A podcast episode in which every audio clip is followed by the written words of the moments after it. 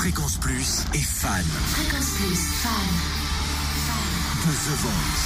De The Voice. Avant même de vous présenter euh, le candidat, on vous en a parlé, un Marvin Dupré. Rappelez-vous de ceci. C'est un piano. Mhm. Bonne réponse. Ah, bientôt il va chanter. Hein. Parce que Marvin Dupré, en fait, on le connaissait avant un petit peu. Mhm. Ah, c'est pas là. Histoire qui définit les sentiments. Un joli conte pourrait. La foudre, il a sorti ce... Qu'est-ce qui se passe Non, rien. On dirait une Je fille. connais pas sa voix. L'espoir.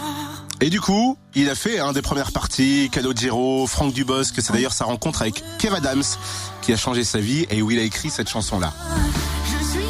Mais du coup, ça n'a pas énormément marché pour lui, alors il a décidé de tenter l'aventure The Voice. Et ça, c'est le Marvin Dupré 2017. we were burning on the edge of something beautiful. Something beautiful. Il a repris DJ Snake, Justin Bieber, Let Me Love You, et il a une revanche à prendre, en fait. C'est ça qu'il explique.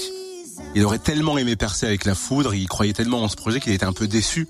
Et donc, du coup, il retente sa chance, et c'est ce qu'il nous a expliqué au Micro Fréquence Plus à la sortie de son audition à l'aveugle. je me sens très très bien, très très bien. Je peux, je peux que être euh, heureux et comme un fou de ce qui s'est passé, euh, du moment. Même moi, je réalise pas encore, je pense tout. Il y a certaines gares en France qui ont un piano, donc euh, je suis allé, euh, je me suis renseigné sur le net et puis c'est vrai que j'ai trouvé là, pratiquement toutes les gares qui, euh, qui avaient un piano acoustique et je suis allé me balader dans plusieurs gares. Je suis allé à Limoges, évidemment j'ai fait celle de Paris, je suis allé à Strasbourg et euh, voilà j'ai regardé un petit peu les belles euh, les belles gares et c'est vrai que j'allais j'arrivais avec plusieurs GoPro avec un, un ami à moi et puis voilà on faisait ça. J'ai filmé tous mes mashups et, euh, et je les ai mis euh, sur internet sur euh, sur ma chaîne YouTube.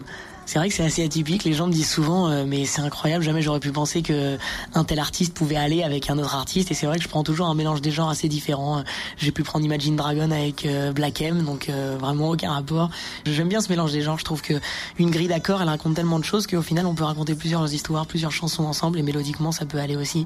Donc euh, ouais, non, je suis assez content de faire ça. Et c'est vrai que ça m'amuse. Moi, ça m'amuse beaucoup. Et puis les gens ont l'air d'apprécier, donc c'est plutôt cool.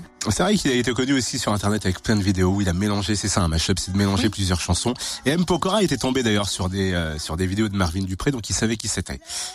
Malheureusement pour lui, bah, il n'est pas avec M. Sa Pokora. voix s'est patinée, elle devient plus velours. Il y a un truc en plus dans sa voix là. C'est Mika, le coach de Marvin Dupré. Ouais. Et vu sa gueule d'ange et puis sa, sa houppette, Ils vont bien aller ensemble. et beau gosse.